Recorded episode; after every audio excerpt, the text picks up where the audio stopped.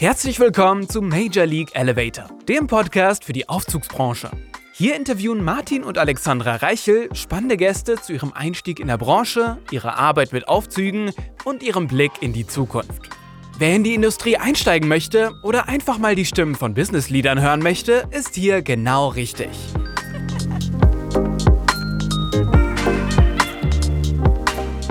Hallo und herzlich willkommen zu einer neuen Folge von Major League Elevator.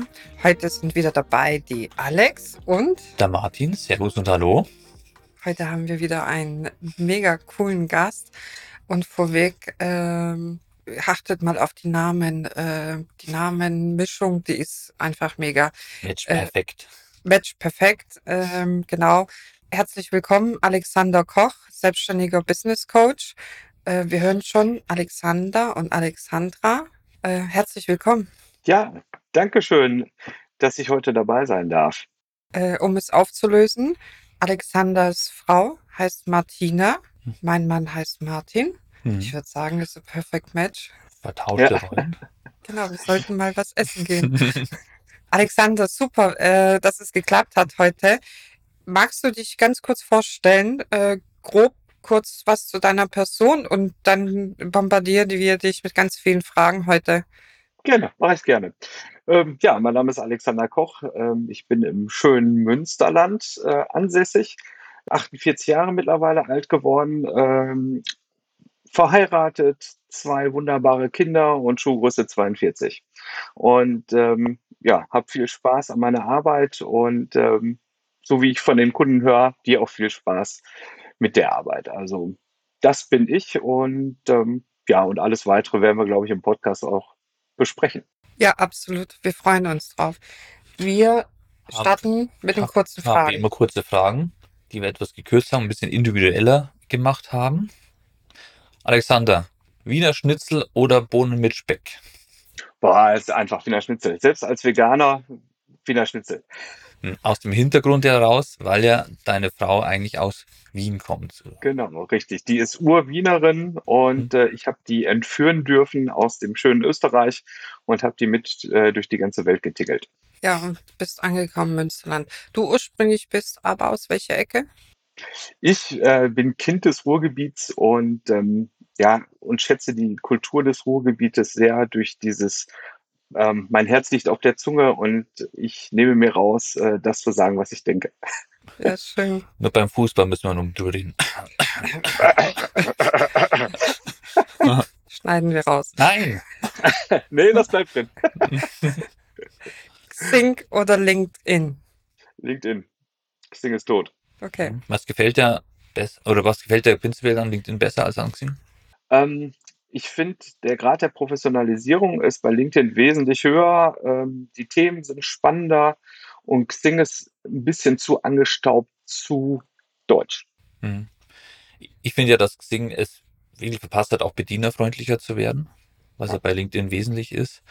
Was mich bei, bei LinkedIn jetzt ein bisschen mehr stört, ist, dass wieder das so ein Facebook-Charakter dann auch hat. Dass es ja. nicht mehr viel um, also oft nicht mehr viel um Business geht, das ist irgendwie so, da bräuchte es vielleicht schon wieder eine andere Plattform, die noch mal mehr ans Business irgendwie hingeht. Ja. Ja, das, das stört mich auch. Und auch so, ich sag mal so gerade in meinem Gewerbe, da sind einfach viele von diesen Chaka-Menschen, die einfach sagen, so, jetzt sind wir alle motiviert. Und, aber die Realität ist nun mal nicht so. Hm. Und ähm, das ist einfach zu viel, wie sagt man so schön, durch so einen Filter gezeichnet. Und, ähm, das verfälscht ein bisschen. Und das kreide ich denen auch an, ja. Ja, Nutella mit oder ohne Butter?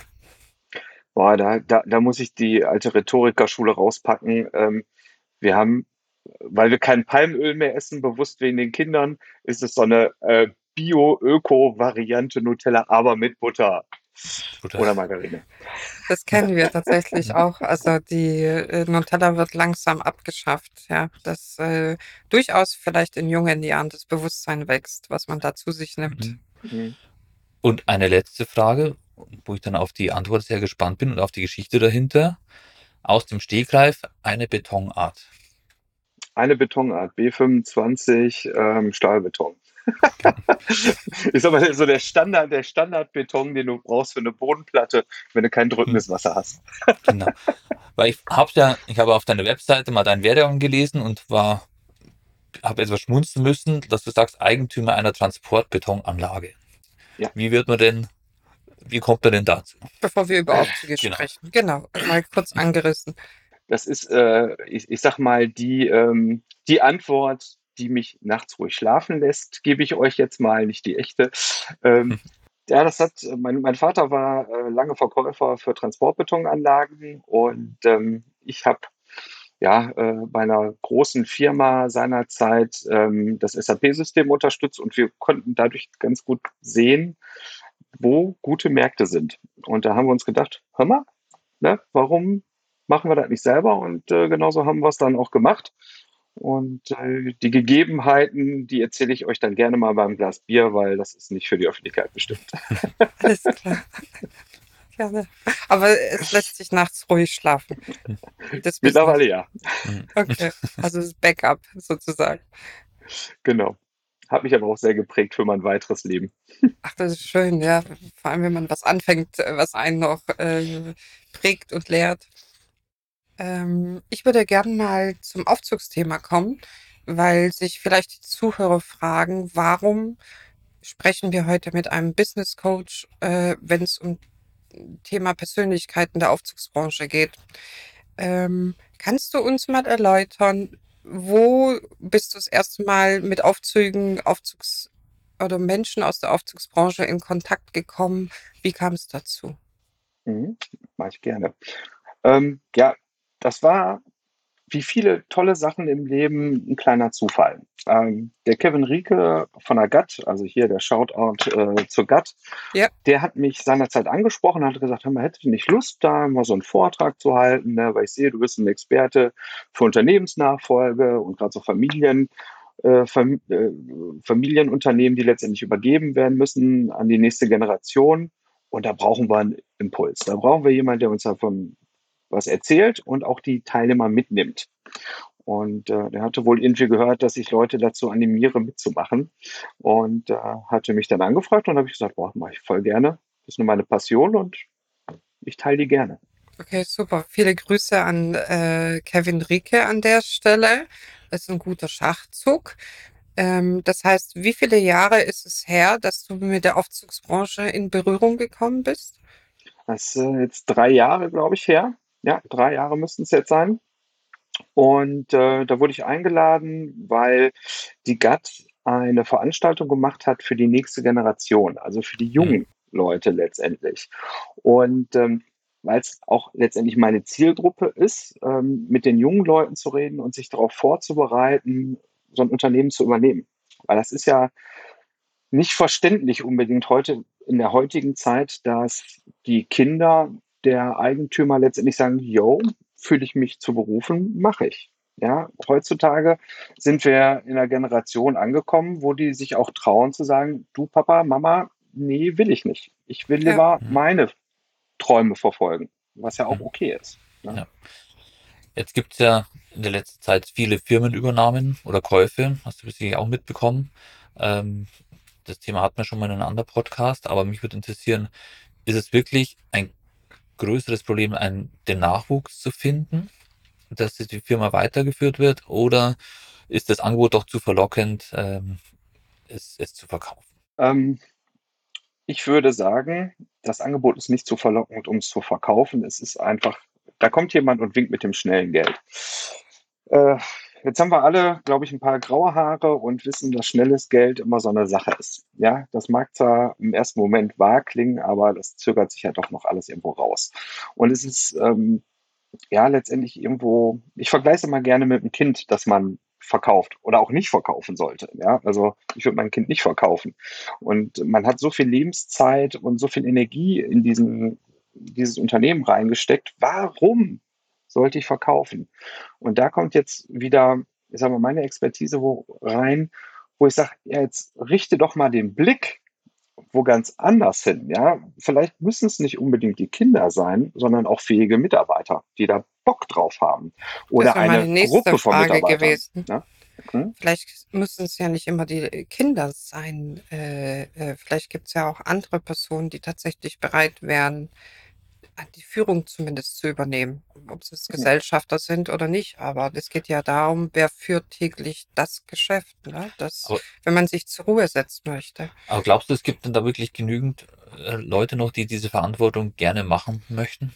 Weil das ist ja, das ist ja auch eine andere Zeit, muss man auch sagen. In der Zeit von Work-Life-Balance und äh, mehr auf das Ich äh, schauen, äh, Self-Care und so weiter, ob man ne? sich das noch antut, eine Firma zu leiten. Mit den Mhm. ganzen Nachteilen von Fachkräftemangel, Kosten und so weiter und so fort.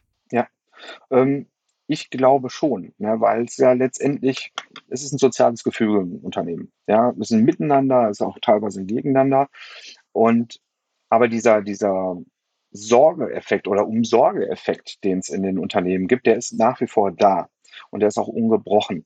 Ähm, nur diese Option war vorher nie wirklich auf dem Tisch oder nie eine, eine valide ja, Möglichkeit, letztendlich das Unternehmen zu übergeben.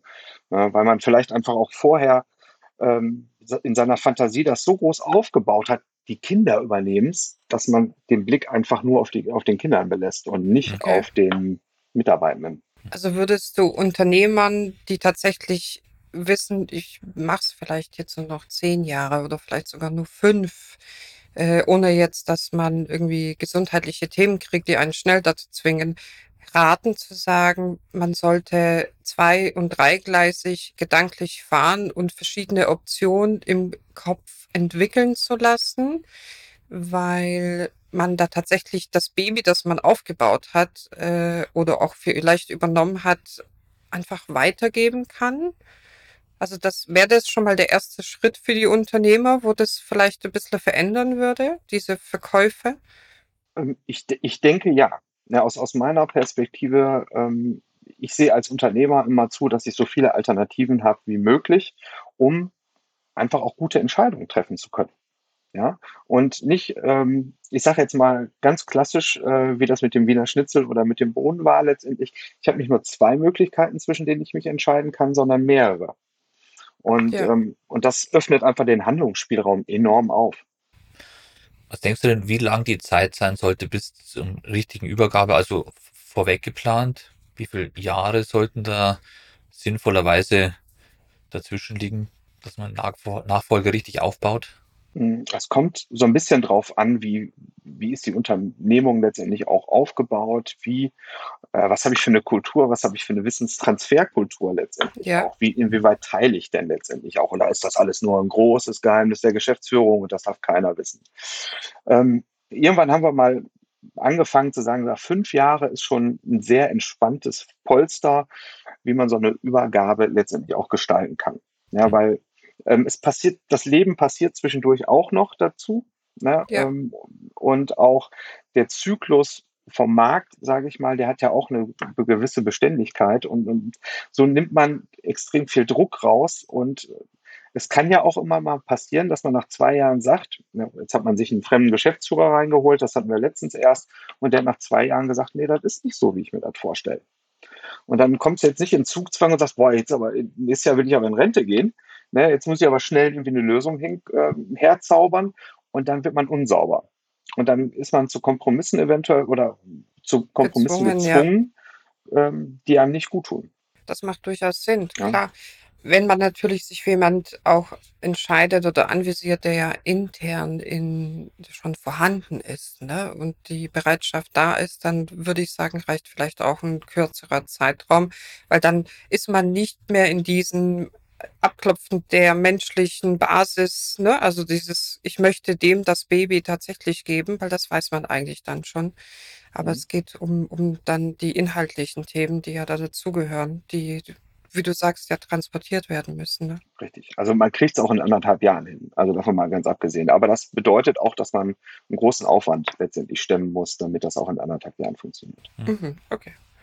Super, danke. Du hast ja, oder kommst ja ursprünglich ja nicht aus der Aufzugsbranche, sondern ganz woanders her und hast einfach jetzt ein, mal ein anderes Bild von der Branche an sich. Kannst du den kurz beschreiben?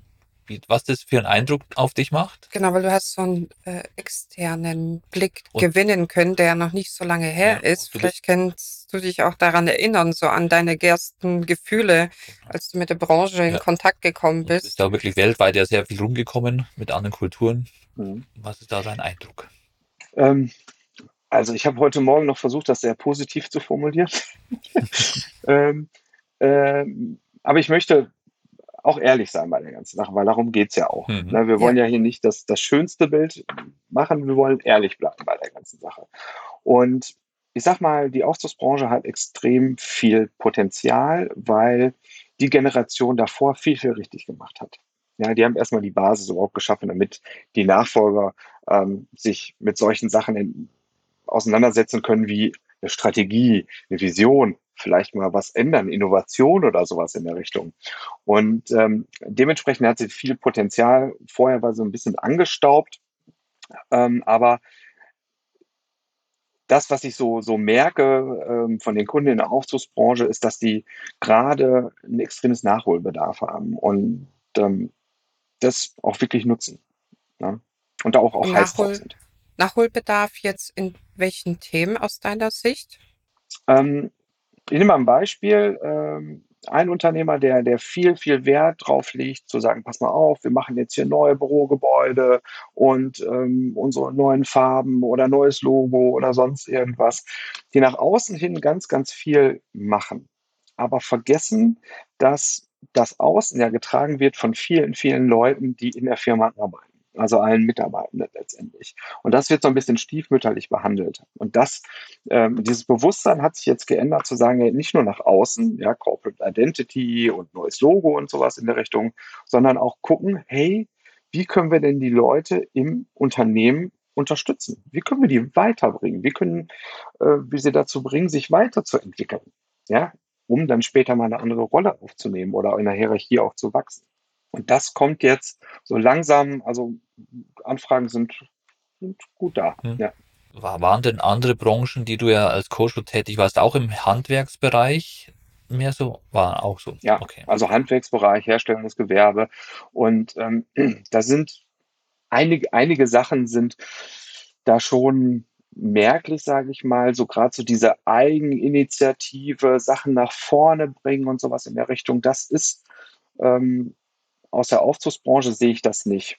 Ähm, bei vielen anderen Sachen, sage ich mal, sind wir mal zum Beispiel ein Hallenbauer, der, der äh, das ganze Team, das war so wissbegierig und zu sagen, hey, gib mir die Struktur, damit ich weiß, wie ich Sachen nach vorne treiben kann. Ja, weil Mhm. wir sind ja letztendlich diejenigen, die das Ohr am Markt haben und wissen, hey, das ist gerade das, was gebraucht wird. Ne?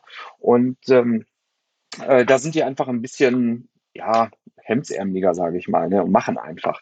Und wo, wohingegen bei der Aufzugsbranche, das muss alles Schritt für Schritt für Schritt. Mhm.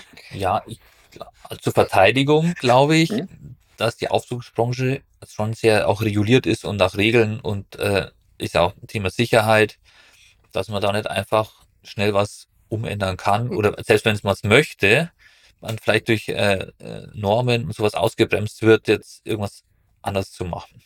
Vielleicht kommt, Ja. also ich habe da auch so ein Gefühl, ich kam ja vor, sage ich mal, sieben, acht Jahren so und als Externe mit der Branche Mhm. in Berührung. Und ich habe das Gefühl, das kommt auch von diesem, man weiß schon lange, wie so ein Aufzug funktioniert. Man weiß, wie man den Aufzug bauen muss. Und man äh, geht ja auch von diesen Vorgaben nicht weg, weil sonst würde der Aufzug nicht funktionieren. Ich habe das Gefühl, dass das Arbeiten mit der Mechanik und Elektrik, die ja dieses, dieses, diese Anlage fordert, sich widerspiegelt in allen anderen Vorgängen eines Unternehmers im Aufzugsbereich.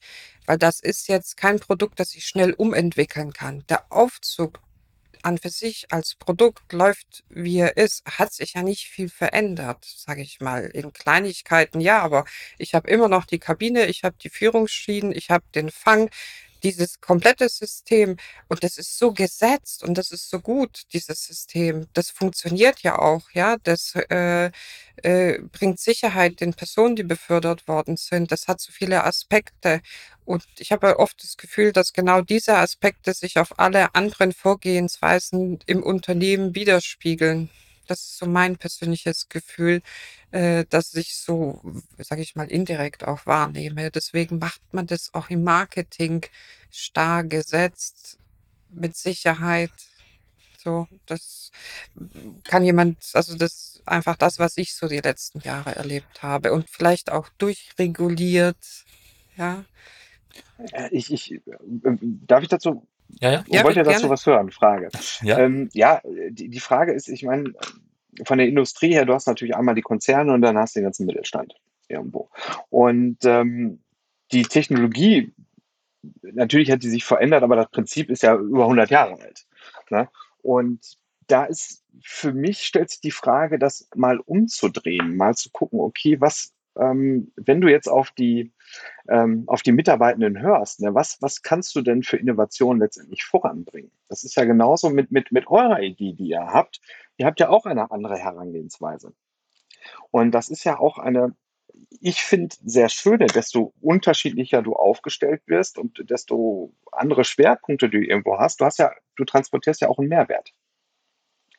Ne? Absolut, Ihr seid ja, ja. ihr seid ja nicht wie GS oder, oder, oder sonst irgendwas, ihr seid anders. Hm. Und das ist Ja. auch gut so. Ne? Und da mal den Blick drauf zu richten. Ja, absolut, ja, kann ich unterschreiben. Ähm, was mich interessiert, du sagtest vorhin, dadurch, dass du ja mit anderen Branchen zu tun hast, wie ist dein Gefühl zum Thema Kommunikation in der Aufzugs, äh, bei den Aufzugsfirmen gegenüber den Firmen in anderen Branchen?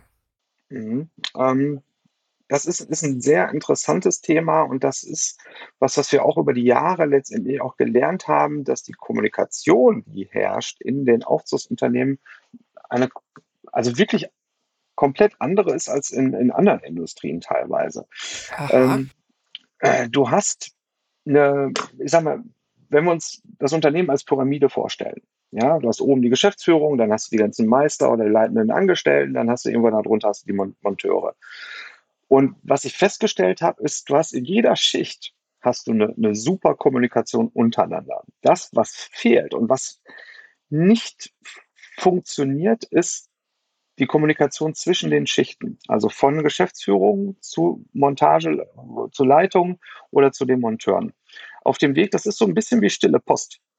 Ja, ähm, weil die Aufgaben, dadurch, dass sie halt alle gewachsen sind, ähm, hast du halt sehr, sehr starke äh, unterbrochene Aufgaben. Ich sag mal, wenn du dir anguckst, so ein, so ein Montageleiter oder sowas in der Richtung, der ist für viele, viele Sachen zuständig. Ja, ähm, dann geht das Telefon, hör mal, ich habe da ein Problem, da muss der irgendeinen Vorgang tippen mit allem drum und dran.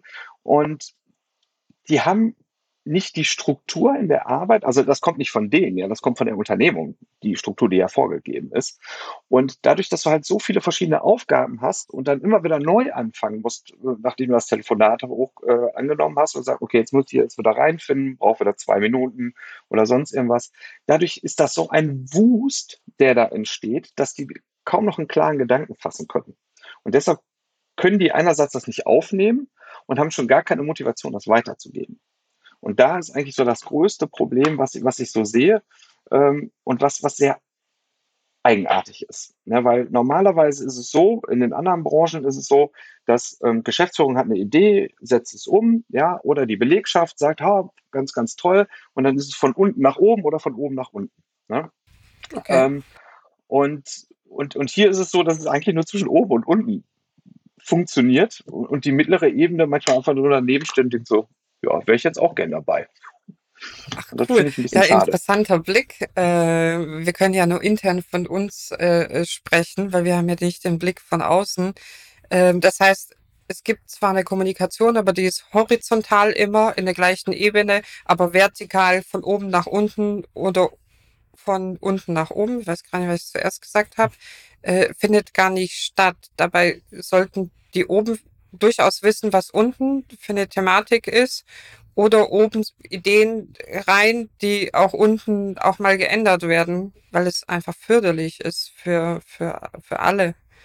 Okay, Ja. ich sehe ganz viel Nicken. Das, äh, d- Das ist, ähm, ich sag mal, die größte Innovation, wenn ich das mal so nennen darf, die wir eingeführt haben, ist, dass ähm, wir Räume schaffen für den Austausch bei den, bei den Unternehmen.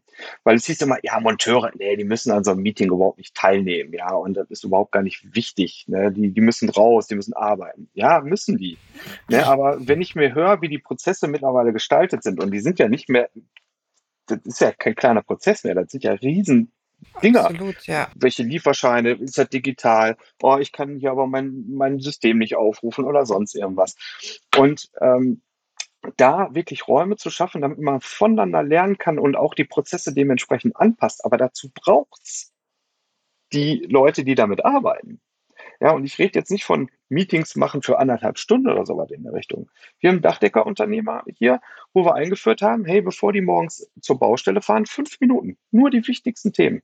Und genau das haben die jetzt auch übernommen und zu sagen, so, wir schaffen jetzt Räume für die Geschäftsführung, für die Montageleiter, Montageleiter mit Monteuren, damit die sich austauschen können und damit die die heißen Eisen, die entstehen und die jeden Tag da sind, Ja.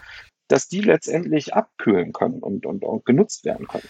Gibt es denn so eine, so eine Größe, was du sagst, so ein Meeting macht äh, Sinn bis zehn Leute oder, oder Ähm, also wir sagen letztendlich ähm, die Leute, die daran beteiligt sind, ja, und die auch letztendlich wollen. Weil das Angebot sollte ein freiwilliges sein. Ihr habt die Möglichkeit, euch auszutauschen, weil dieses ähm, Befohlen von oben kommt halt nie gut an. Ja, dann sind die Leute eingeschüchtert und, und, und, und wollen auch nicht. Ähm, jetzt hast du gerade zehn Mann genannt. Ähm, zehn Mann finde ich schon viel Mhm. für Okay. so eine Runde. Meistens sind es irgendwo zwischen vier und, und, und sieben Leuten. Wenn du mal Monteure mit reinnimmst, okay, dann hast du mal schnell 10, 15 Leute beieinander. Aber dann gilt es auch zu sagen, ey, wir haben ganz klare Regeln. Jeder darf was sagen oder muss auch was sagen. Jeder wird gesehen und gehört. Ähm, weil gerade die Stillen, die sich manchmal nicht trauen, die haben doch ganz, ganz tolles Wissen und auch eine sehr strukturierte Art, an Sachen heranzugehen. Okay, finde ich toll. Danke. Äh, ein riesen Mehrwert für die Zuhörer, ähm, auch für uns, äh, Mhm. das mitzunehmen. Das ist, denke ich, ein Thema. Wir sind ja jetzt äh, bald sieben Jahre alt. Das heißt, immer noch relativ überschaubar in der Anzahl. Das heißt, ich glaube, kann ich wiedergeben, wenn man nichts Großes funktioniert mit der Kommunikation, es kann gut. Äh, Also bei uns ist es so, dass, äh, dass wir einmal in der Woche quasi so einen Call machen. Natürlich sind unsere Monteure in ganz Deutschland unterwegs.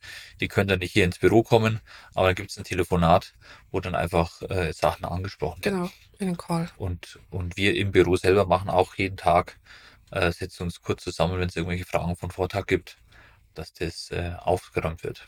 Ja, ne, aber äh, ihr seht ja selber, da- dass, dass ihr dann letztendlich einen Rahmen schafft, wo ihr konstruktiv und kurz und knapp die Sachen auf den Tisch packen könnt. Okay, wie wollen wir damit umgehen? Was sind die Maßnahmen? Wer ist verantwortlich? Ne? Ähm, welche Entscheidung muss, muss dabei rauskommen? Und das ist ja eine tolle Sache. Nur ich habe oft erlebt, und das ist nicht nur auf dem Aufzugsbereich zu sehen letztendlich, aber dass viele Unternehmen nur noch diese Tür- und Angelgespräche führen. Ach, ich wollte dir noch mal eben sagen. Und jetzt wissen wir alle, wie viel Kommunikation auf uns einprasselt. Ja, da kommt da eine E-Mail, da kommt da ein Anruf, dann kommt da eine WhatsApp, da kommt da ein Teams, tralala, was auch Ja. immer. Ja, und, und der Rahmen ist, ist, ist wichtig, sich dafür Zeit zu nehmen und ein Thema nach dem anderen abzu, abzuarbeiten letztendlich, weil sonst den, den Wust, der da entsteht, dem, dem wird keiner mehr her. Genau, und es gibt ja auch nichts Schlimmeres, wie tatsächlich Leute, die draußen arbeiten, wie Monteure und immer wieder mit den gleichen Gegebenheiten arbeiten müssen, weil sie intern nicht gehört werden. Und äh, wir hatten auch schon Situationen, wo wir gesagt haben, ja klar, ist nicht schwierig, können wir ändern. Ja, danke für die Info. Äh, weil es ja von, von, von oben auch nicht oft, oft kein Hexenwerk ist. Es gibt hin und wieder Herausforderungen, wo man sagt, können wir jetzt so nicht lösen, wir müssen drüber nachdenken, es muss irgendwie nochmal arbeiten, aber es sind ganz viele Sachen, die ganz einfach sind, die man ändern kann. Draußen sind happy, ja, und wenn sie draußen tatsächlich sehr happy sind, spiegelt sich das in der Kundenzufriedenheit, in der Unternehmenszufriedenheit. Die Kommunikation mit dem Büro ist einfacher. Da ist mal ein Scherz unterwegs. Man freut sich tatsächlich, wenn der Chef mal anruft. Also das ist komplett auf allen Ebenen äh, bewegt es so viele Punkte. Also deswegen für Ja. uns auch enorm wichtig. Aber Ja. das fordern wir auch ein. Also wir sagen immer unseren Leuten, wir sind schon betriebsblind. Wir brauchen die Impulse von außen. Was läuft denn oder was muss denn anders laufen? Und ähm, immer wenn wir jetzt auch jemand Neues äh, im Vorstellungsgespräch haben, dann fordern wir das ein, weil ein, ein, ja, jetzt setze ich mich mal da rein und mache meinen Stiefel weiterhin so, das bringt uns ja auch nicht weiter als Firma. Und das ist, äh, da ist jeder dann auch schon gefordert, damit mitzuarbeiten und, und das auch mit aufzubauen.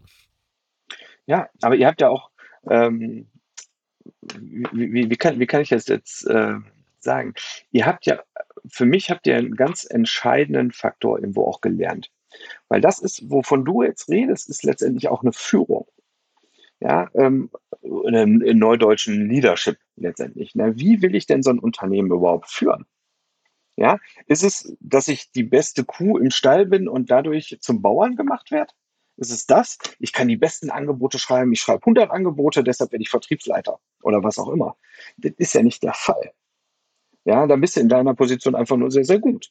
Aber bist du dann auch in der Lage, äh, mit einem Team zu arbeiten, zu sagen, so, was wollen wir denn erreichen als Team? Wo soll es denn hingehen? Wie wollen wir miteinander arbeiten? Ne, so, so dieses von außen die Impulse reinholen, damit man einfach mehr Spaß hat, weil Arbeit soll ja nicht, nicht, nicht frustrieren oder sowas, sondern die soll Spaß machen. Absolut. Ja. Zum Thema Führung wäre jetzt tatsächlich meine nächste Frage im Kopf gewesen. Äh, super Überleitung, Alexander. Ähm, Sorry. da hätte ich jetzt auch dann gerne deinen Blick. Hast du das Gefühl, dass die Aufzugsbranche in der Hinsicht mehr in die Führungskräfte auch investieren sollte, in die Entwicklung? Gibt es einen Unterschied zwischen den Führungskräften in der Branche gegenüber anderen Branchen? Und wo Hm. liegen sie? Ja, gibt es. Also es gibt relativ viele Unterschiede. Ähm, zum einen, das, was ich festgestellt habe, ist, ähm, Führung ist nicht eine, die, die haben die meisten irgendwo mal im Studium oder äh, im Bachelor oder Master irgendwo irgendwann mal gelernt oder zumindest mal im Fachbuch irgendwie gelesen, okay, was ist Führung? Ähm, jetzt ist das, was im Textbuch, im deutschen Textbuch wohl steht, ähm, jetzt nicht unbedingt das, was die Realität unbedingt widerspiegelt. Ja, ähm, ich, ich habe viele Senioren erlebt unter den Kunden, die teilweise cholerisch sind oder nicht wirklich wohlwollend mit ihren Mitarbeitern umgehen. Ja, Patriarchen waren, sagst du, oder? Das klassische Patriarchat, genau. Ähm, der Vater, der da vorne steht und sagt, was los ist, ja. Ähm, und ich sag mal, das ist ein bisschen unglücklich, wie die es teilweise formulieren oder auch, auch, auch wie sie führen letztendlich. Weil das, was vor 30 Jahren vielleicht noch gut funktioniert hat, weil das so Usus war, weil man das so gemacht hat und weil das für die Gesellschaft total in Ordnung war, ist heute nicht mehr so. Die Gesellschaft hat sich doch sehr, sehr stark geändert. Ja, also ob jetzt äh, Fachkräftemangel oder sonst irgendwas, wenn wir nicht wohlwollend mit unseren Mitarbeitern umgehen, dann ist die Wahrscheinlichkeit, dass sie sagen, hör mal, andere Mütter haben auch schöne Töchter, gehe ich doch lieber woanders hin. So, und ähm, wenn du nicht die Mitarbeiter abholst und wenn du dir nicht auch ein Umfeld, ein wohlwollendes Umfeld letztendlich auch gestaltest und nach den Kompetenzen guckst, dann werden die das Unternehmen verlassen. Und deshalb, ich sag mal, die, der häufigste Grund, warum letztendlich Mitarbeitende das Unternehmen verlassen, ist nicht, weil sie zu wenig Geld kriegen ja, oder weil die keinen Firmenwagen haben, sondern weil die mit dem Chef nicht klarkommen. Ja, ob es jetzt der, der Abteilungsleiter ist oder da drüber der Chef. Es hat was damit zu tun, dass, dass sie keine Wertschätzung empfangen, dass, die, dass sie nicht gesehen werden, dass die Arbeit, und das ist oft sehr, sehr, sehr, sehr viel, was die machen, dass das nicht gesehen wird. Und das frustriert Mitarbeitende. Ja, und davon habe ich, ich sag mal, im Monat mindestens ähm, drei Coachings, die darüber gehen, bleibe ich hier oder haue ich ab. Ja, absolut. Eine krasse Gegenfrage. Denkst du, Hm. dass die Führungskräfte oder Chefs auch eine Wertschätzung von ihren Mitarbeitern empfangen sollten, dass es nicht nur der Weg von oben nach unten sein sollte, sondern auch der Rückweg? Oder wird das nicht gebraucht? Ähm, wir sind da, also meine Frau und ich, Tina und ich, sind da der festen Überzeugung, ähm, dass wenn Feedback, dann gilt es, ein 360-Grad-Feedback zu haben. Also sowohl von unten nach oben als auch von oben nach unten. Ja, es ist nicht nur, es ist, nicht, es ist keine Einbahnstraße. Ja, Ja. es ist eine, eine viel ausgebaute LA-Autobahn. Ja? Ja. fünf Spuren auf jeder Seite. Und das ist, und, und so, kriegst, so kannst du dich doch auch als Führungskraft, kannst du dann auch sagen, okay, hm, vielleicht bin ich da nicht gut, vielleicht sollte ich da mal drauf schauen, vielleicht sollte ich da was ändern. Ja, Ja, ich finde es immer schwierig, äh, wenn man kein Feedback bekommt, dann kann man auch nichts ändern. Also äh, Feedback muss ja nicht immer äh, eine, eine harsche Kritik sein, sondern muss da sagen, hey, der Situation wäre es mal cool gewesen, wenn du es so und so gesagt hättest oder gemacht hättest zu deinem, zu deinem Meister oder sowas, ja. Mhm. Dass der einfach Ja. sich auch ändern kann. Klar, aber dann ist wieder das nächste, was dann auch in Familienunternehmen gerade fehlt, ist das Vertrauen. Wie viele Leute kommen noch zu dir und geben dir ehrlich ihre Meinung? Frage. Schwierig, ja. Mhm. Aber weil es ihnen, weil es nicht mehr wie früher ist, dass die Verbundenheit zur Firma da ist, weil er einfach gesagt hat, dann gehe ich halt woanders hin. Gerade im Aufzugsbereich glaube ich, wenn ich heute in der, von der Firma gehe, habe ich in zwei Wochen einen anderen Job bei einer anderen Firma. Dass diese Verbundenheit gar nicht mehr so, so zwangsläufig da ist. Hm, Mit denen, mit denen ich arbeite, für die ist das eines der, eine der höchsten Werte, die es überhaupt gibt. Zu sagen, hey, die Belegschaft ist das, was uns stark macht, die ist das, was uns zu dem gemacht hat, was wir heute sind. Ja, und, und natürlich wirst du immer ein paar sta schwarze Schafe haben. Letztendlich ist die Belegschaft nichts anderes als ein Abbild der Gesellschaft. Ja, und da wirst du auch, ähm, ich, ich sage, bin jetzt mal so, so, so dreist, und da wirst du auch deine Hartz-IV-Empfänger haben. Ja. Ja, die einfach nur sagen, ja, haben, haben, haben, aber nee. Du bist jetzt wirklich viel rumgekommen in der Welt, in deiner Arbeit. Gibt es denn ein Land oder eine Kultur, wo du sagst, da ist die Führung, die gefällt dir super, das ist das, wo wir alle hin sollten? Und warum? Und genau, Genau. und warum? Mhm. Ähm, wenn, dann ist, glaube ich, die Antwort ist ein Potpourri aus, aus verschiedenen Kulturen. Hm? Ja. Ähm, das, was mir am meisten Spaß gemacht hat und wo Führung wirklich sehr, sehr gut funktioniert hat, ähm, ist bei den Franzosen, erstaunlicherweise. Ähm, weil es ist nicht nur das, das schöne Mittagessen und die Flasche Wein, die dann auf den Tisch kommt, ähm, aber es ist einfach auch so eine gewisse Lässigkeit, miteinander zu reden. Es ist nicht so diese Verbohrtheit, ähm, unbedingt jetzt eine, eine Richtung einzuschlagen und komme, was wolle. Ja, und bei den Franzosen ist es wirklich so, ein, so, ein, so eine permanente Iterationsschleife. Wir gucken mal nach drei Monaten, was hat uns das gebracht, was hat gut funktioniert, das machen wir weiter, was nicht gut funktioniert hat, auch schmeißen wir einfach über Bord. Und da sind die, ähm, und das war mein Eindruck, da haben die den Deutschen mittlerweile äh, wirklich überholt, weil zum einen arbeiten die sehr, sehr lange, ähm, was, was ich nicht verstehen kann, ja, wenn man doch so effizient ist. Aber die, Also meinst du mit lange arbeiten, also äh, tageweise oder, oder altersmäßig?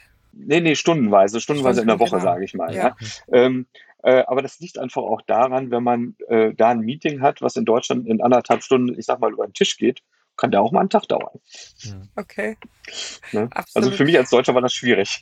Aber denkst du nicht, das ist ein bisschen so eine Mentalitätsgeschichte äh, und äh, durch die Erziehung äh, dann so ein bisschen in die Wiege gelegt wird in der Nation, weil sie sind ja ein bisschen auch, würde ich sagen, auch wenn ich heute dann morgen äh, diese, diese bisschen Lässigkeit, die ja diese Lässigkeit nicht ein Nachteil ist. Also in manchen Punkten ist es einfach kein Nachteil. Ich äh, muss ganz offen sagen, ich beobachte mich selber äh, manchmal am Abend und sage, da hättest du einfach ein bisschen lockerer mit dem Thema umgehen können. Ja, also das ist, man ge- muss ja genau das nicht es. mit einer Verkrampftheit an alle Themen. Gut, bei manchen Themen geht's nicht anders, aber es gibt durchaus Themen, da kann man sagen, und wir machen das jetzt so. Ja, Mhm. und wenn es nicht funktioniert, dann machen wir es in drei Monaten so. Lustigerweise hatten wir gestern intern ein Thema und haben gesagt, das probieren wir jetzt so. Und dann schauen wir mal, wie es läuft. Genau, ne? Und das, da hast du ein sehr, sehr schönes didaktisches Mittel genommen und hast gesagt, wir probieren das mal aus. Menschen sind eher bereit, Sachen mal über einen gewissen Zeitraum auszuprobieren, als zu sagen, so, ab heute machen wir das nur noch so. Dann ist alles erstmal, oh nein, wir wollen nicht dagegen, dagegen, dagegen. Aber ausprobieren, hey, gucken wir erstmal mal. Okay. Das ist, ist schlau. Okay, war unbewusst, intuitiv, aber ja, speichere ich ab.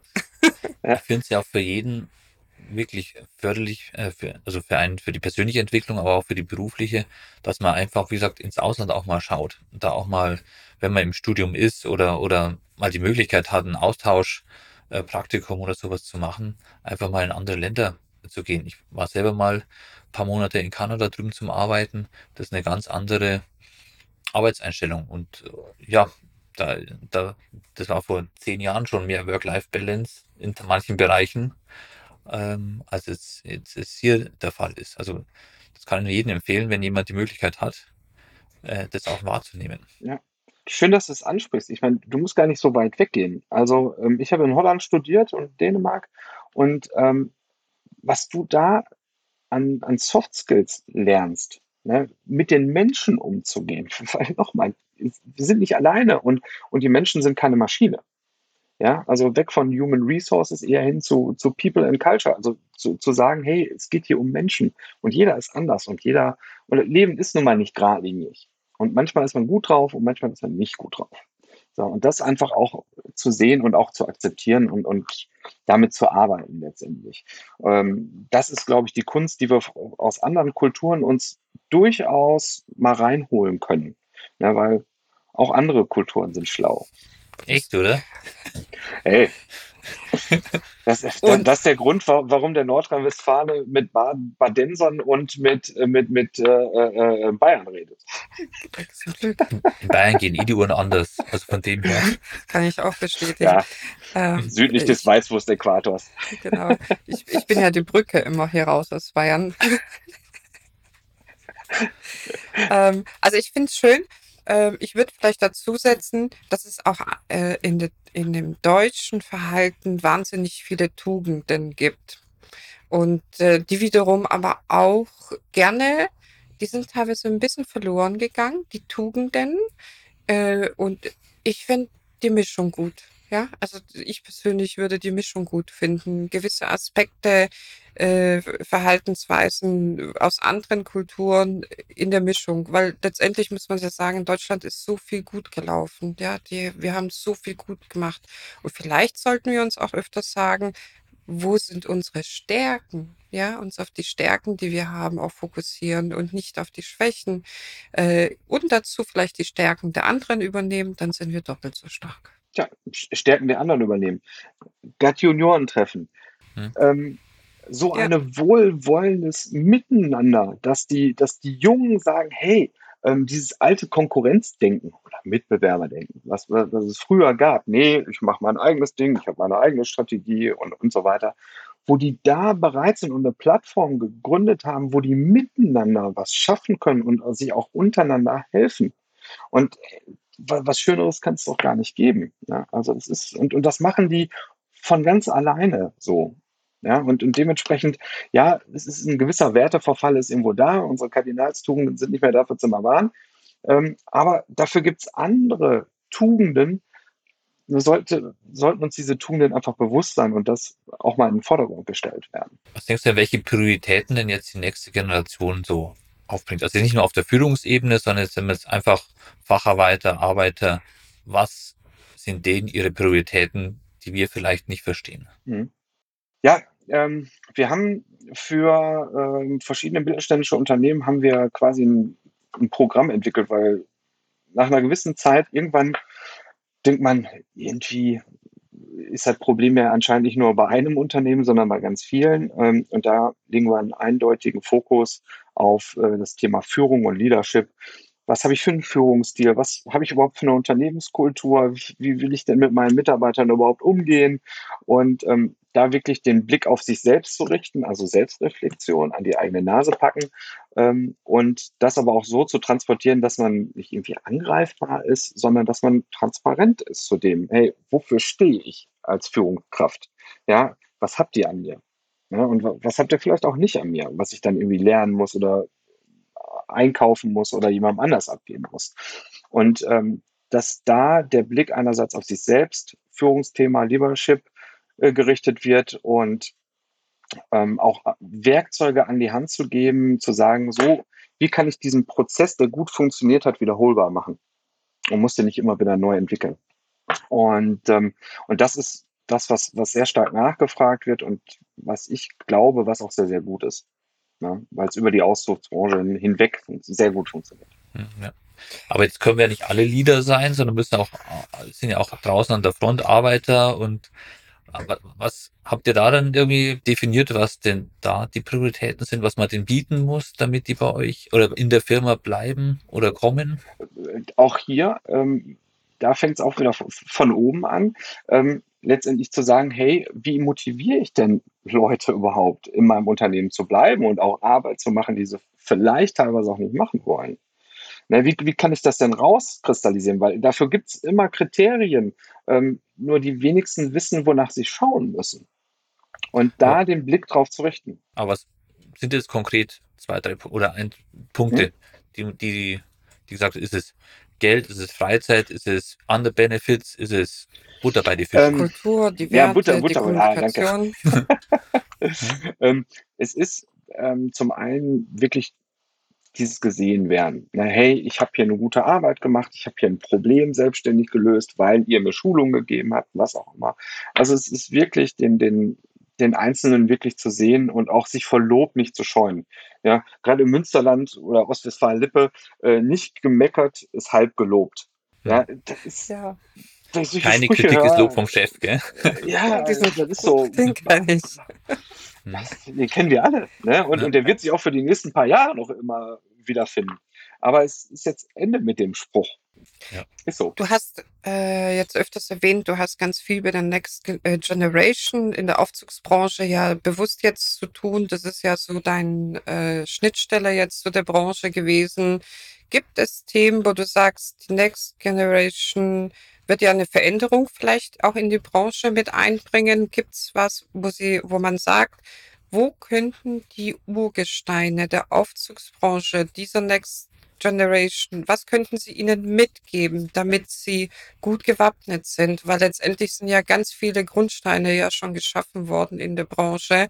Und mir springt persönlich immer wieder in Gesprächen durch den Kopf, es gehen zurzeit viele aufgrund von einfach alter Generation von der Branche weg.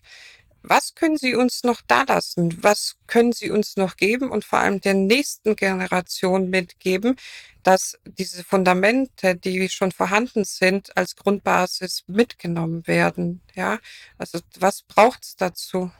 Was dazu braucht, ist, dass die ihr Erfahrungswissen teilen. Weil die große Herausforderung, vor dem ja letztendlich alle Aufzugsunternehmen stehen, ist, es gibt ja nicht ein Aufzugsmonteur. Ja, das ist ja extrem divers. Ja, der eine ist ein Elektriker, der andere ist ein Mechatroniker, der andere ist, äh, ich habe jetzt letztens äh, einen Webdesigner, der andere ist ein Webdesigner. Ja, und dass die letztendlich ihr Wissen so aufzu aufbereiten, dass die sagen können, pass mal auf, für einen fertigen Aufzugsbauer, ja, ähm, wo der eine sagt, da braucht sechs Jahre, bis der fertige Aufzugsbauer ist. Ne? Dass die das Wissen so strukturieren, dass die diese Zeit von den sechs Jahren viel, viel, viel stärker verkürzen. Ja, ich will jetzt nicht sagen, die Lobby muss jetzt eine Auf Ausbildungsstelle Aufzugsbau oder sowas machen. Wäre schön, ja, aber ist, ist jetzt nicht der Fall und die müssen damit leben, was sie haben. Und dass die, die, die, die, die ältere Generation letztendlich ähm, wirklich mal guckt, hey, was habe ich für ein Wissen, was ist relevant für den Markt, auch in, in Zukunft noch und das aufbereitet wird weil dazu war meistens nie die Zeit. Ne? Dokumentation und Absolut, äh, ja. Sachen aufzubauen oder Lernen. Organisationelles Lernen. Sollten die Unternehmer, Geschäftsführer Tools, Methodiken in der Branche einführen, damit letztendlich diese Dokumentation und Wissenstransfer mehr stattfinden kann? Ja, unbedingt. Ja, also ähm, wenn ich mir angucke, ich meine, der, der Markt ist ja auch ein bisschen diverser geworden. Ja? Ähm, heute legen wir mehr Wert drauf, dass es möglich ist, mit dem Rollstuhl irgendwie in die nächste Etage reinzukommen oder sonstige, sonstige Sachen. Oder es gibt einfach interessante Projekte, muss man ganz ehrlich sagen. Und wie ich es erlebt habe, ist, dass die Monteure letztendlich, die dann dafür zuständig waren, dass der Aufzug letztendlich eingebaut wird, ordentlich funktioniert und sowas, dass die letztendlich ihr Wissen teilen und zu sagen, pass mal auf, damit haben wir Probleme gehabt. Ja, und das haben wir so und so gelöst. Also quasi einen Lessons Learned Workshop am Ende des Projekts zu machen, damit du einfach nicht einen riesen Dokumentationsaufwand betreibst und irgendwie ein total detailliertes Protokoll schreibst, sondern wirklich nur die drei, Top drei ähm, Stichpunkte rausarbeitest, über die du was gelernt hast und was dir in zukünftigen Projekten weiterhilft. Ganz einfaches Tool und dauert max, was denn, dreiviertel Stunde und, und dann hast du extrem viel Wissen gesichert und der nächste, der dann diesen Aufzugstyp einbaut, kann sofort das an sich ranziehen und kann sagen, ah, okay, das kann ich erwarten. Ja, oder da sind häufige Probleme. Oder bei den drei Punkten kann ja jetzt nicht mehr so viel passieren. Wenn, dann kommt vielleicht noch mal was Neues. Aber da bin ich jetzt schon mal safe. Ja, das ist ja, ja auch immer angenehm, so zu arbeiten. Ja, und keine Überfrachtung, ne? weil, weil das, was ich auch oft erlebe, ist einfach das viel zu viel. Die meinst gut, ja, und sagen, oh, ich schreibe jetzt den Satz genauso, wie du ihn gesagt hast. Jetzt sind wir mal alle ehrlich, wie viele Protokolle lesen wir von vorne bis hinten mhm. durch? Alexander, du hast dich, ähm, um auf dein Profil nochmal zu kommen, äh, dich selbstständig gemacht nach diversen Jobs äh, in, in diversen Branchen. Du warst viel im Ausland und dann hast du dich äh, selbstständig gemacht zu einem Zeitpunkt, wo ja die Welt ganz äh, verkehrt war, oder war es kurz vorher? Es war kurz vorher ähm, und, äh, und in der Hinsicht bin ich Egoist. Äh, da sage ich, was, was in der Welt passiert, das ist schön. Ähm, aber das, was bei mir passiert ist, das ist einfach ja, wesentlich nahbarer, sage ich mal. Ähm, ich sage mal, meine, meine Frau liebt mich sehr und achtet sehr auf mich, was ich sehr, sehr, sehr schön finde. Äh, was so sein soll irgendwo. Hast du gehört? Und äh, der Haussegen hier hinten. Oh, oh das sieht super gerade aus. Ähm, und ich sag mal, gerade so in der Sturm- und Drangzeit, ich habe ich es sehr, sehr genossen. Ich bin so ein kleiner Workaholiker und ähm, irgendwann ist es aber schon zu merken gewesen, meine, meine Eltern haben meine Karriere bestimmt. Die haben gesagt, du musst BWL studieren, du musst Sprachen sprechen, all so ein Zeug. Und zum Großteil bin ich damit fein und sage, ja, spannende Sache. Die Frage, die ich mir dann aber irgendwann gestellt habe, ist, ist das, was ich machen möchte? Ja? Will ich das Unternehmen übernehmen? Nein. Ich will mein eigenes Ding machen. Ich will mein eigenes Ziel verfolgen. Und ähm, jetzt war da teilweise auch gesundheitlich und da ist dann irgendwann ähm, sind zwei halbseitige Gesichtslähmungen dazugekommen und wo mein Körper mir gezeigt hatte, Alex, pass mal auf, überleg mal, was möchtest du machen? Was macht dich denn glücklich? Und ähm, da habe ich einfach mal drauf geguckt, was, was hat mich so in den letzten Jahrzehnten irgendwo glücklich gemacht. Und das war einfach die Arbeit mit Menschen und auch im Zusammenhang mit den anderen Menschen Ziele zu erreichen und die zu motivieren. Und das ist mir, glaube ich, als Führungskraft sehr gut gelungen. Ja, ich habe bis jetzt nur noch nicht allzu viel Negatives gehört davon. Und ähm, habe gesagt, hey, das ist das, was ich einfach auch machen möchte. Anderen Leuten ähm, Hilfe zur Selbsthilfe anbieten und zu sagen, hey, ihr könnt eure, eure Ziele bei noch, noch wesentlich größer erreichen. Ja? Und, und da auch noch viel mehr Spaß dran haben, diese zu erreichen. Okay, dann hast du dich selbstständig, also den, den Gedanken, Idee zur Selbstständigkeit, dann äh, wurde das vollzogen. Jupp. Deine Firma heißt ja C3 Concept. Mhm. Zwischenfrage, genau. Ja, ich nehme mal an, C3 steht nicht für Star Wars, der kleine Computerroboter, der da rumrennt. Oder? ich, bin, ich, bin nicht, ich, bin nicht so, ich bin nicht sonderlich groß. Mit 1,72 äh, würde ich da sogar reinpassen. Man sieht es und hört nichts. Äh, jetzt hast du zu viel verraten. Aber äh, zurückzukommen, 3C, äh, haben wir uns äh, C3, Entschuldigung, mhm. gefragt, woher kommt der Name?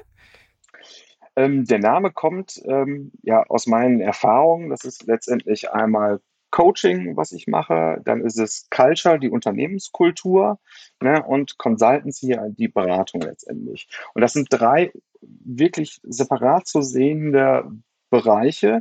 Und wenn du mit diesen drei Bereichen letztendlich, wenn du die miteinander kombinierst, kommt was viel, viel Geileres hinten raus. Und deshalb ist es das C hoch 3. Ah, gut. verstanden. Ähm, zum Auflauf, dann hast du dich selbstständig gemacht und dann kam das andere C in 2020. 20 war es, ne? 19, 20, ja. Genau. Ja. Äh, hat es einen Einfluss gehabt auf komplett, weil du bist Papa von zwei Kindern. Die Kinder waren da, die waren zu dem Zeitpunkt recht klein. Kindergarten, Shutdown. Sch- Einschulung. Ja, Einschulung hatten wir auch von einer, ja. Mhm. Das heißt Homeschooling, Kindergarten geschlossen, keine Betreuung, du selbstständig am Anfang. Erzähl mal, wie ging es dir damit? Ja. Deine Frau mit selbstständig wahrscheinlich dann auch, oder? Mhm. Ja, Tina ist äh, anderthalb, zwei Jahre länger selbstständig, die hatte gestern Jubiläum. Ähm, Ja, herzlichen Glückwunsch an der Stelle. noch. danke, danke, äh, werde ich ausrichten. Ähm, ja, es, das, das war ein kleiner Supergau. Ähm, du fängst gerade an, das, die Arbeit, die ich mache, ist teilweise auch über Video, weil es heute einfach auch gängig ist, aber in erster Linie ist es das Arbeiten mit den Menschen und das in einem Raum. Ja, Absolut, ja. also ähm, es gibt Sachen, die kannst du nicht transportieren über, über, über Video. Das funktioniert nicht. Und, und gerade wenn es um, um innere Einstellung geht und um vielleicht eigene Hindernisse, die man hat, ähm, ist es schon gut, wenn man den ganzen Mensch sieht mit, mit allen, mit allen Sinnen, die auch letztendlich uns zur Verfügung stellen. Und deshalb wir mussten uns komplett neu erfinden. Ja, Wir haben dann alles nur noch online gemacht, äh, Seminare online, tralala und, und, und da haben wir auch letztendlich gesehen, wie erschöpfend das ist. Ja, und, und dann mit der Belastung zu Hause, klar, also wir haben de facto jeder nur einen halben Tag gearbeitet. Mhm. Ich würde sagen, da kam es sicherlich auch zu Ausfällen. Äh, war das Thema Beton dann ein Backup Mit, oder Nee. auch nicht? Nee, ähm, ich, ich habe dann auch kurz überlegt, machst du das dann irgendwie halbtags, suchst du irgendwie halbtags noch irgendwie einen Beraterjob oder sowas in der Richtung. Ähm, aber dadurch, dass ich zum einen auf mich vertraue, auf, auf meine oder unsere Idee äh, letztendlich auch vertraue und weiß, dass es nachgefragt wird und, und auch danke an, an, an viele, viele Kunden, sage ich mal, die das letztendlich auch bestätigen, dadurch, dass sie uns anrufen und sagen, hey, können wir mal reden, ne? wie siehst denn du das mit allem drum und dran, weil passt ja auch nicht immer alles, äh, wollen nicht immer alle nur Wahrheiten hören ähm, und, und dementsprechend habe ich gesagt, nee, das, das ziehst du jetzt durch. Super. Wie ist denn das, weil, also Beruf und Familie unter einen Hut zu bringen, ist bei uns genau das gleiche Thema. Ähm, Mhm. Ihr beide seid selbstständig, wir sind selbstständig in einer Firma. Was macht ihr, damit die Firma nicht Oberhand bekommt in eurem Privatleben? Alles easy. Mhm. Also wir, wir, haben, wir haben einen guten Rhythmus. Ähm, ich kann bis um 14 Uhr super arbeiten, ja, und danach habe ich so meinen Hänger. Ähm, und äh, Tina schafft das äh, also bis 16 Uhr. Ich setze mich dann abends nochmal dran. Und, ähm, und wir haben den Nachmittag haben wir quasi immer mit unseren Kindern. Und das ist uns auch wichtig, weil bei uns herrscht eine ganz klare Hierarchie, Familie, Unternehmen, Hobbys.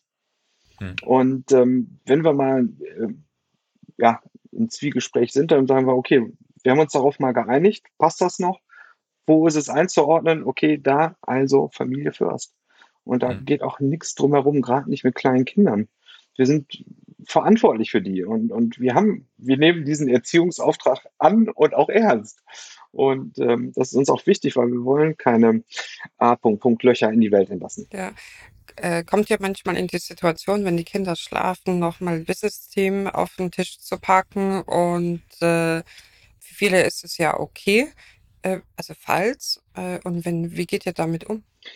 Also die einzige Regel, die wir haben, nach 22 Uhr gibt es keine geschäftlichen Themen mehr. Weil ich muss, wenn ich, wenn ich schlafen gehe, muss ich, darf ich meinen Kopf nicht mehr oder Gedanken nicht mehr wälzen. Ähm, also wir haben so eine gewisse Kohärenzzeit zwischen 19 und 21 Uhr, wo wir eventuell mal ein Thema ansprechen und uns letztendlich dann sagen, okay, das müssen wir morgen, übermorgen, wann auch immer besprechen, Terminkalender, wir nehmen uns den, die Zeit und den Raum dafür und machen es dann ordentlich. Weil, sind wir mal ehrlich, wenn du abends auf der Couch irgendwie sitzt und, und irgendwie noch ein geschäftliches Thema durchexerzierst, wie gut sind dann die Ergebnisse, beziehungsweise wie gut weißt du am nächsten Tag oder übernächsten Tag noch, was du besprochen hast? Absolut, Ja. ja. Und deshalb machen wir es wirklich Raum. Also ihr habt Regeln eingeführt, wie ich höre. Ihr habt eine Uhrzeit ausgemacht, wo nicht mehr drüber gesprochen wird. Ja. Ihr in einem gewissen Slot sichert ihr euch ab. Ist es jetzt angebracht? Ja, nein. Oder ist es nur ein kinzer, kurzer Impuls für eine Besprechung in den nächsten zwei bis drei Tagen äh, oder äh, Rückkopplung? Äh, also Ja. einfach Regeln aufsetzen, äh, einen Rahmen bauen sozusagen, damit man tatsächlich im Privatleben nicht mit dem Geschäftlichen vermischt. Ja, Mhm. also wir haben lustigerweise eine äh, grundlegend im Urlaub in der allerersten Abwesenheitswoche, wenn egal wo wir hinfahren, gibt's kein geschäftliches Thema. So, wenn dann alle mal runtergefahren ist, dann kann man sich mal rückkoppeln. Ist es jetzt okay, angebracht? Bist du bereit? Äh, sollen wir oder vielleicht sollen wir es doch vielleicht noch mal äh, verschieben? Ja, also dieses äh, Ja. Oder auch im Alltag gibt's schon, auch wie du sagst, so ab einer gewissen Uhrzeit ähm, hat man auch keine Lust mehr. Also ab und zu sagt dann einer von uns beiden, hey, es ist jetzt 22 Uhr, jetzt habe ich keine Lust mehr darüber zu sprechen. Aber es sind halt leider oftmals auch nur die Zeiten, wo du wirklich zu zweit nochmal ins Gespräch kommst, weil der Arbeitsalltag ist halt einfach in der Früh, Schule, kommst in die Arbeit, ins Büro. Wir haben jetzt das Glück oder das Pech, dass quasi unsere Wohnung, also über dem Büro, unter dem, nein, über dem Büro ist. Ähm, also kommst dann auch nicht äh, gescheit raus. Wir versuchen jetzt dann auch mal mittags mal spazieren zu gehen, um da einfach mal den Kopf frei zu kriegen. Aber das, ähm, der Arbeitsalltag ist halt einfach leider zu erdrückend dazu. gut und Aber Komplimente an euch, das ist eine super Sache, das machen wir auch. Ähm, bevor wir uns dann hier ins Büro einsperren, was auch in unserem Haus ist, ähm, gehen wir wirklich raus. Dann gehen wir wirklich eine Dreiviertelstunde spazieren, packen die Themen hin, weil da kommt auch nochmal eine andere Dynamik rein, kann ich nur empfehlen, ist eine sehr, sehr gute Sache. Während dem Laufen sprechen, ja, finde ich mega, ja. Mhm. Äh, kommt auch ganz anders an. Und der Schrittzähler dankt des einen. Zusätzlich, genau. Zwei Fliegen mit einer Klappe. Alexander, vielen, vielen Dank äh, von, für deine äh, mega Offenheit und äh, Ratschläge. Du, du hast so viel äh, Tools äh, in dem Gespräch äh, rausgehauen. Wirklich äh, von unserer Seite aus danke, äh, auch von den Zuhörern schon mal. Ich denke, da ist vieles dabei, wo der eine oder andere sagt, Mensch, ja, sollte ich machen, kann ich mitnehmen. Äh, und ansonsten, wenn jemand noch mehr braucht, gerne an den Alexander Koch. Äh, einfach in LinkedIn, Alexander Koch äh, Von 3C, C3. C3. C3, 3C würde das gleiche Ergebnis kommen. Ansonsten verlinken wir das Ganze unter den Show Notes auch nochmal. Genau, die Kontaktdaten Ja. vom Alexander werden auch hier zu finden sein. Und äh, ja, Ja, und wenn unsere Zuhörer Fragen haben oder ein Feedback an uns, vielleicht sollten wir auch nochmal eine zweite Runde machen über ein ganz anderes Thema, was vielleicht interessant ist. Schreibt es uns gerne. Genau, wir fordern euch jetzt gerne auf. Mhm. Schickt uns die Sachen rein auf podcast, äh, podcast.uns.gmbH. Mhm. Machen wir gerne eine zweite Runde mit Alexander Koch und äh, vielleicht gibt's wieder neue Tools. Oder ihr macht es noch cooler ähm, Ja. und äh, versucht mal mit der Martina zu reden. Dann habt ihr nämlich eine echt waschechte, gelernte äh, Wissensmanagerin. Also nicht nur eine, die nur einen kleinen Teil vom Wissensmanagement macht, sondern euch auch nochmal zeigt, hey, was für Tools gibt's da überhaupt. Ne? Weil es gibt extrem tolle Sachen, die sehr einfach sind. Und das Schöne ist, es lohnt sich für euer Unternehmen und es lohnt sich für eure Mitarbeiter einfach auch. Ja, In diesem Sinne, genau. schreibt uns mal Kommentare. Kommen wir auch so in der Konstellation gern zusammen. Genau, Super. super. Alexander, Danke. danke für deine Zeit. Bis zum nächsten Mal, sage ich mal. Zuhörer, auf Wiederschauen. Danke, tschüss. Bis dann, Papa, ciao. Das war der Podcast Major League Elevator. Wenn dir der Podcast gefallen hat, lass uns gerne eine Bewertung da und abonniere den Podcast, um keine Folge zu verpassen. Wenn du Themen oder Gästevorschläge hast, melde dich gerne bei podcast@uns.gmbH. Wir hören uns wieder bei der nächsten Folge.